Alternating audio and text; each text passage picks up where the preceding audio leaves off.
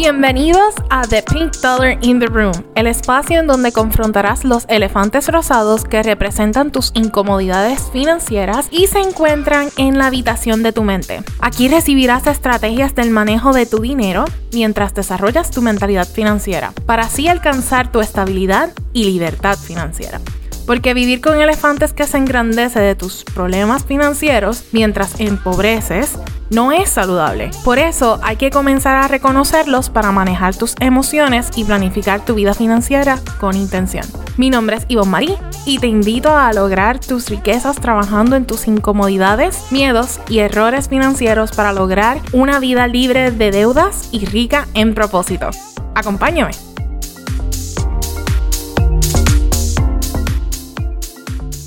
Hola, ¿cómo estamos hoy? Recuerda que hoy cuenta como el segundo lunes de julio, pero el próximo lunes sería el tercero, porque sé que aún les debo. Si aún no sabes de qué estoy hablando, busca el episodio anterior sobre los peligros de las redes sociales para que te enteres de la nueva agenda de programación que vamos a estar teniendo en este espacio.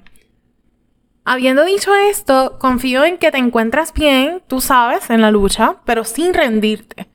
Por tanto, esta semana es de la visualización de tu flujo de dinero y saldo de deudas.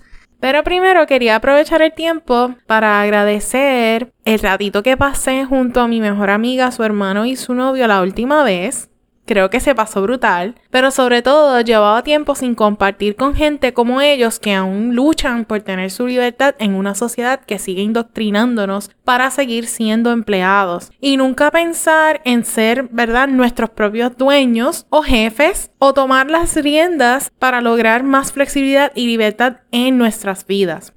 Sin embargo, es bueno saber que hay personas como mi amiga, ¿verdad? Y la familia que siguen accionando para retar lo contrario en este sistema de alto consumo y pocos sueños. Así que los felicito a todos. De verdad que estoy bien feliz, comenzando por su hermano que comenzó su negocio J-Led Company y le va súper bien. A mi mejor amiga también le deseo el florecimiento de su comunidad de escritores que se llama Palabreadores. La pueden buscar por Facebook y darle un me gusta o un like. Y si eres de las personas que te gusta escribir o leer obras de literatura puertorriqueña, te la recomiendo al 100% ya que también ella da ejercicios de escritura. Finalmente, también quiero darle las gracias a su novio, ¿verdad? Por haber compartido con nosotros. Y espero que te sumes pronto a crear fotos profesionales con lo que tienes. Estoy segurísima de que hay mucho mercado allá afuera y personas que mueren por contar con tu arte y tu servicio. Y para mi audiencia, recuerda que con lo que tienes, puedes. Ahora vamos para lo que vinimos. Quiero preguntarte, ¿cuál es la razón principal de por qué no logramos salir de las deudas? Y este asunto se complica aún más cuando no podemos ver la luz al final del túnel debido a que nos encontramos ahogados en deudas. Pero antes de comenzar a lamentarnos por el elefante que ya tenemos en la habitación, ¿qué tal si hacemos una pausa y lo observas para conocer su comportamiento y darle prioridad a lo que tú puedes atender? Porque ciertas acciones están en tu control. Por eso es que es bueno conocerlas para poder minimizar hasta que totalmente este desaparezca. Es decir, podemos comenzar a priorizar nuestros gastos y deudas para saber con lo que contamos y de ahí establecer acciones subsiguientes. Sin embargo, hoy nos estaremos enfocando en establecer el orden de prioridad que debemos llevar a cabo para lograr saber con lo que contamos utilizando el método de el A, B, C, D, E. Casi, casi todo el abecedario, mentira, no. Pero primero Busca un lápiz y un papel, ya que comenzaré a dictarte los pasos que debes seguir para reconocer tus gastos y priorizar las deudas que tengas. El método del ABCDE tiene como objetivo priorizar los gastos en diferentes categorías, que son las letras que componen a este método. Por tanto, busca un lápiz y un papel para comenzar a dictarte cada gasto y su categoría en base a su frecuencia, importancia y urgencia, para reconocer tus gastos y priorizar las deudas que tengas.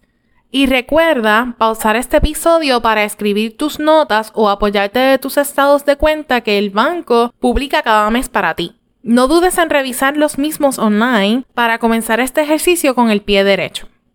Para la primera categoría A, apunta los gastos que son indispensables o no negociables y que deben ocurrir sin que falles en pagarlos cada mes, ya que serán los más importantes y urgentes debido a que son los más frecuentes en base a tus necesidades básicas de las cuales periódicamente deberás satisfacer para seguir con tu vida. Aquí encontramos los gastos de 1. Utilidades. Aquí tenemos todo lo que son los gastos de la luz, el agua, la renta o el pago mínimo de hipoteca, internet y celular. Luego vamos a tener lo que son la compra de alimentos. Esto puede variar, pero debes tener una idea de un promedio cuando haces las compras. De no conocerlo, busca en tu cuenta bancaria cuánto fue que gastaste en las últimas dos semanas o quizás hasta un mes. Tercero, la transportación y seguros. Apunta cuántas veces pagas por gasolina o por solicitar algún tipo de transportación. Es posible que varíe debido a la inflación y o fluctuación de precios en el petróleo pero estima los mismos con gastos bastante altos para prepararte como si fuera el peor escenario. Finalmente, vas a buscar lo que son los gastos de deudas. Estos gastos se pueden dividir en dos subcategorías, pero la primera pertenece a A y la vamos a estar categorizando como prioridad a rayita 1.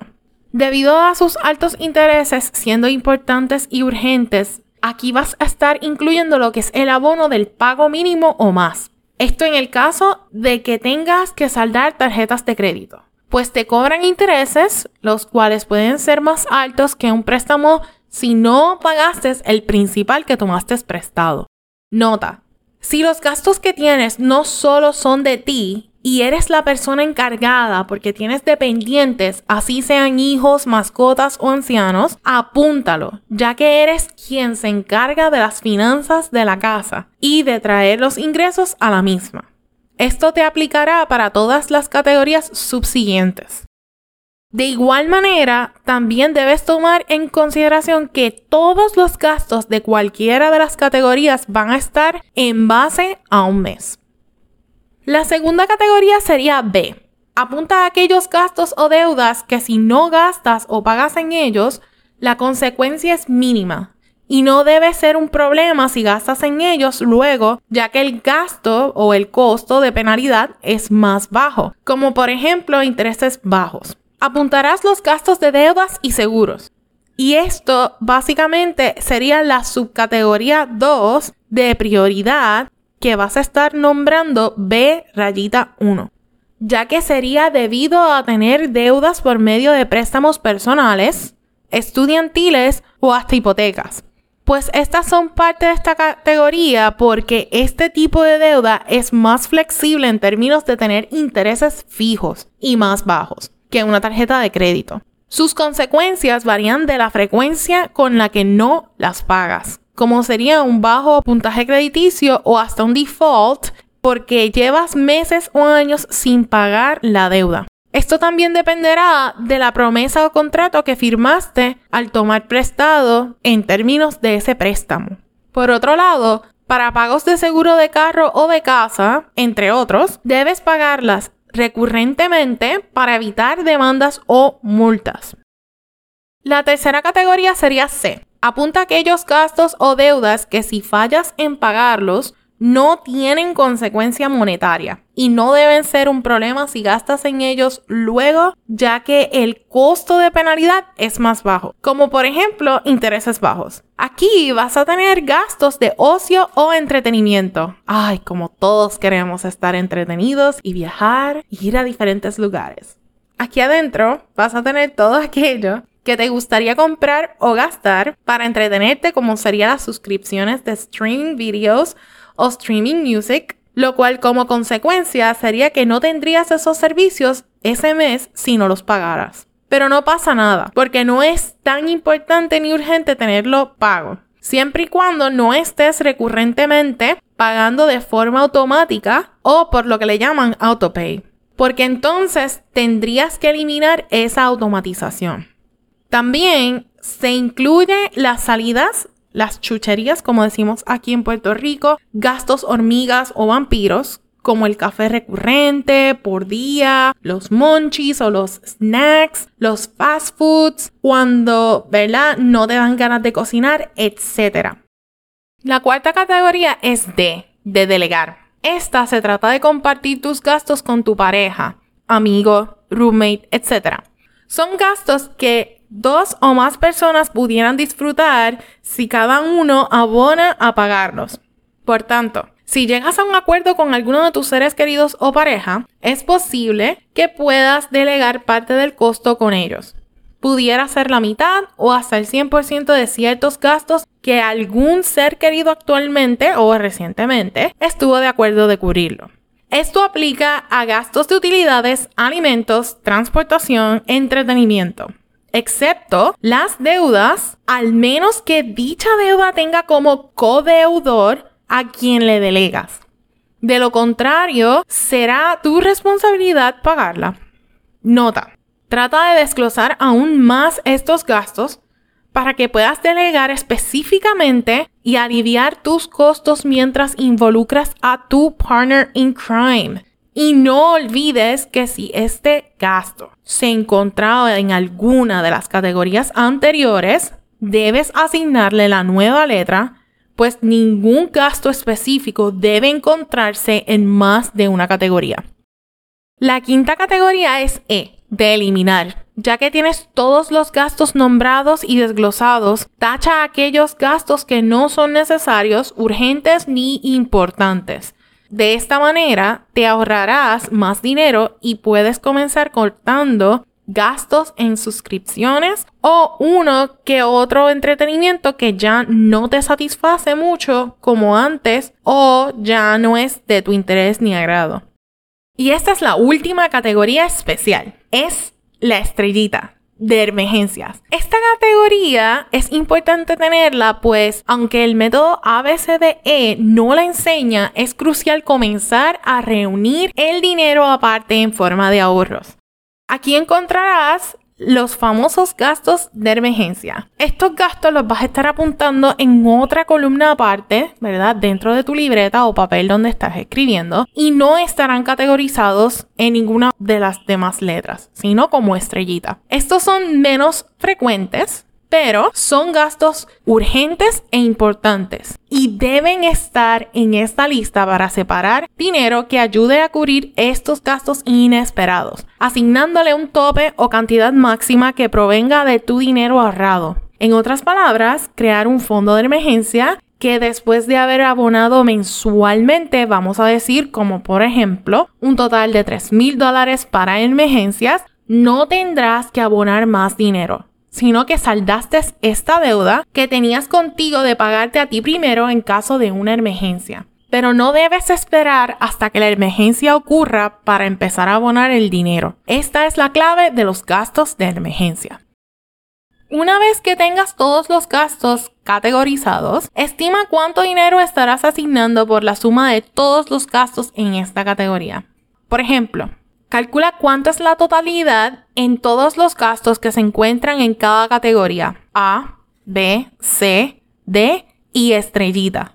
Si aún no tienes idea o no has hecho la búsqueda de tu estado de cuenta en la página online de tu banco, puedes pausar y buscar para tener los números más certeros a la hora de asignarle el total de gastos por categoría. Y recuerda que estamos en una base de un mes. Así que todos los gastos los estarás sumando bajo un total en un periodo de un mes. Y de una vez pausa el episodio para buscar una calculadora, pues la necesitarás en los próximos pasos. Cuando tengas estos números, buscarás tu ingreso neto, no bruto, es decir, el ingreso que te depositan en tu cuenta cada mes luego de las deducciones y contribuciones que hace tu empleador por ti, es decir, que te lo deduce. Esto en el caso de estar trabajando. De no estarlo, pero tener otras fuentes de ingreso, como por ejemplo un hustling o trabajitos por el lado, enlaces de afiliación que te dejan algún dinerito, regalías por alguna obra de arte o literatura, o becas estudiantiles, dividendos que activamente entran a tu cuenta de banco, pero que no reinviertes, en el caso de invertir en la bolsa de valores con cuentas de inversión diferentes a la de tu retiro, siempre y cuando separes lo que estará deduciéndose al final del año en la temporada de contribuciones o taxes. Dinero que te regalaron de cumpleaños o donaciones que tus amigos o familia te dieron. Y finalmente, ahorros o cualquier otro dinero en efectivo que puedas reunir, cuéntalo. Si eres tu propio dueño, debes deducir los gastos operacionales y otras responsabilidades de tus ingresos brutos, como la paga a tus empleados si tienes alguno, y ese sería tu ingreso neto. Si te encuentras desempleado, no importa. Busca todo aquel dinero que poseas de los que ya te mencioné, pues es muy probable que la mayoría provengan de tus ahorros o reservas. Sin embargo, para efectos de este ejercicio y para tener una perspectiva de lo que gastas, asígnate por lo menos 1500 por mes. Ojo, este número fluctúa debido a tus necesidades y a la inflación. Pero si eres soltere, no tienes hijos y te encuentras viviendo con tus padres, es un buen número para comenzar. Finalmente, resta tus ingresos contra tus gastos por categoría de la siguiente forma. Primero tomarás todos tus ingresos totales netos y los vas a restar contra los gastos totales de A. Y aquí vas a apuntar el total que resulta. Luego vas nuevamente a incluir los ingresos netos totales menos los gastos totales de A menos los gastos totales de B. Este total hasta ahora es necesario que lo sigas cubriendo. Tercero, tomarás el ingreso neto total nuevamente menos los gastos totales de A menos los gastos totales de B y menos los gastos totales de C. Este total incluye tus gastos necesarios y los no tan necesarios. Es probable que si hasta aquí te da negativo, deberás recategorizar tus gastos C y convertir algunos de ellos a E, es decir, eliminarlos. Si aún obtuviste un resultado positivo, entonces, tus ingresos cubren todos los gastos que pudieras tener si vivieras solo y sin ninguna ayuda de seres queridos o amigos, significando que eres totalmente independiente. De hecho, estos resultados totales representan tu flujo de dinero neto si es positivo y sobregiro si es negativo. Además, este es el número que debes circular porque representan tu estilo de vida y es lo que verdaderamente debes siempre cubrir. De ser negativo, debes reevaluar tus prioridades por cada gasto y recategorizar para llevar esta ecuación a cero por lo menos. Cero significaría que vives de cheque a cheque, pero cubres todo lo necesario. Sin embargo, gastos de emergencia como los que separaste no están cubiertos y por eso debes comenzar a ahorrar para abonar a estos gastos que aún no ocurren, pero ocurrirán inesperadamente. Cuarto y último paso, quiero que nuevamente le restes a los ingresos netos totales los gastos totales de A, B, C y D. El total sería todo lo que llevas hasta ahora, incluyendo gastos compartidos los cuales probablemente están a descuento porque no los pagas completamente y representan un alivio en tu bolsillo. Para propósitos de tener un presupuesto que aguante golpes, puedes pasar todos tus gastos de como si fueran C. Si entiendes que la persona con la que quedaste te fallara en cubrir parte de los gastos que le delegaste. Y también para que el resultado que veas sea más realista y tengas más flexibilidad si gastas menos al momento de consumir los gastos. Finalmente, no olvides seguir reuniendo tu dinero para gastos de emergencia por medio del ahorro para cubrir por lo menos 3.000. Puedes incluir hasta 10.000 como tope de fondo de emergencia y lo puedes hacer en un periodo de cada seis meses o el tiempo que te tome reunirlos, abonando todo lo que puedas por mes o por cada dos semanas, como tú desees. Solo recuerda alcanzar o parar hasta que alcances el total que te propongas. Y recuerda no tocar esta cuenta de ahorro ya que servirá en emergencias, reales, no antojos. Y si ya lograste escribir esta lista, te felicito, porque estás a un paso más cerca de comenzar a crear y calcular tu presupuesto y tu patrimonio neto. No sabes las ventajas de conocer estos números, pues ellos te van a ayudar a abrir tu primera cuenta de inversión planificar tu próximo año, las vacaciones y hasta planificar tu renuncia si deseas cambiar de trabajo o de repente te ocurre una emergencia. Así que si esta técnica te ayudó a visualizar tus gastos y deudas, déjame tu rating o un like en este episodio para así confirmar que lo que te acabo de enseñar es contenido de valor. Si te interesaría que hablara de estos dos temas de presupuesto y patrimonio neto o net worth, no olvides dejarme el signo de dólar en los comentarios de este episodio en Spotify, Apple o YouTube. Y de esa manera saber si quieres más y que llegaste tan lejos.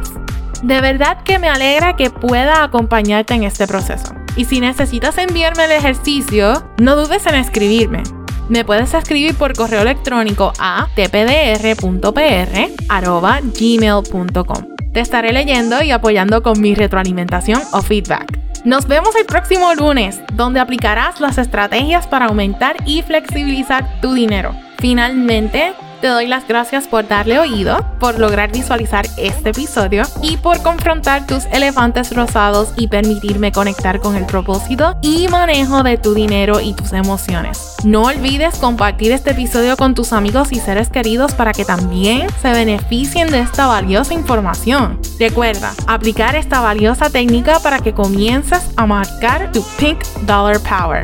Hasta la próxima.